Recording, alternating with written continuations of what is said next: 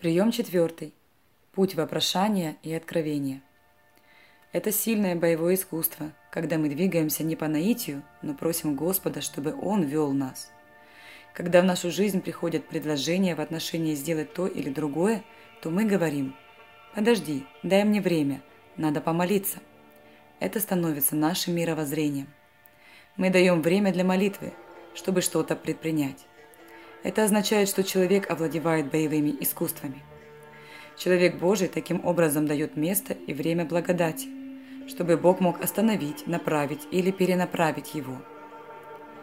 Я думаю, что это очень важный прием для того, чтобы побеждать.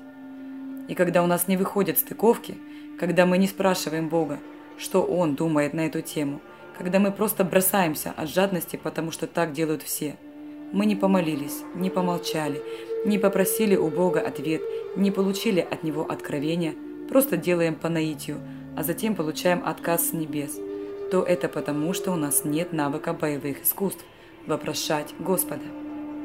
Почему Давид не проиграл ни одной битвы? Потому что он постоянно вопрошал Бога. «Господь, догоню ли?»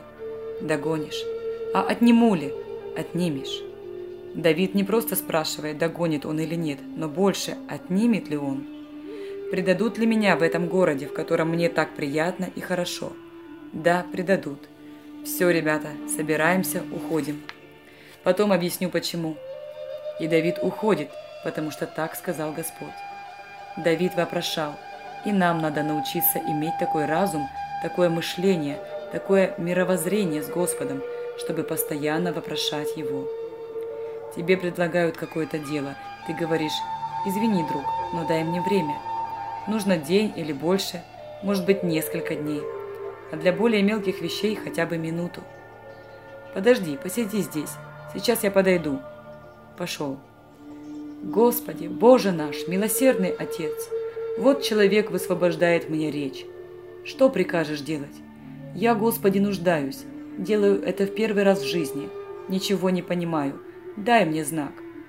И вдруг приходит ангел, так говорит Господь. Или пришла мысль, или глубокая уверенность изнутри, не ходи, отравишься, сынок. Или пришел другой человек, не ходи. А тут приходит другой, иди, Господь с тобой, муж сильный. Вы понимаете, мышление, мышление, мышление, вопрошать водительство Духом Святым. Нельзя принимать решения на пустом месте – и упражняться в навыке, как канатоходцы, идти самому по себе все яснее и яснее.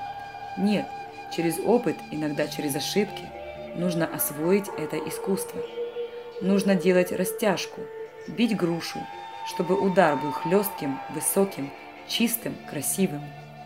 Быть водимым Духом Святым через вопрошание – это сильное искусство, позволяющее следовать точно указаниям Божьим и быть победоносным в своем действовании.